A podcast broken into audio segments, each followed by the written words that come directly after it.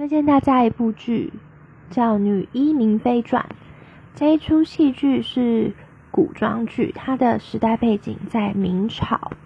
那在当时的社会风气下，世人都觉得女子无才便是德。那女主角是一个很勇敢，想要成为大夫的女生。她从一个大家闺秀，到后来当了宫里的司药官。再到后来嫁给皇上，变成妃子，中间其实经过很多波折跟困难，因为所有的人都觉得她失德，不应该去做男人才能做的事情。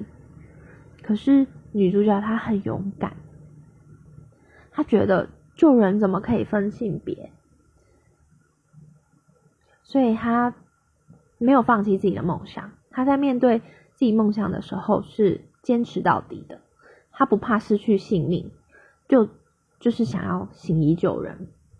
但是因为太多太多阻碍了，就连皇后都想要杀他，什么什么的之类的。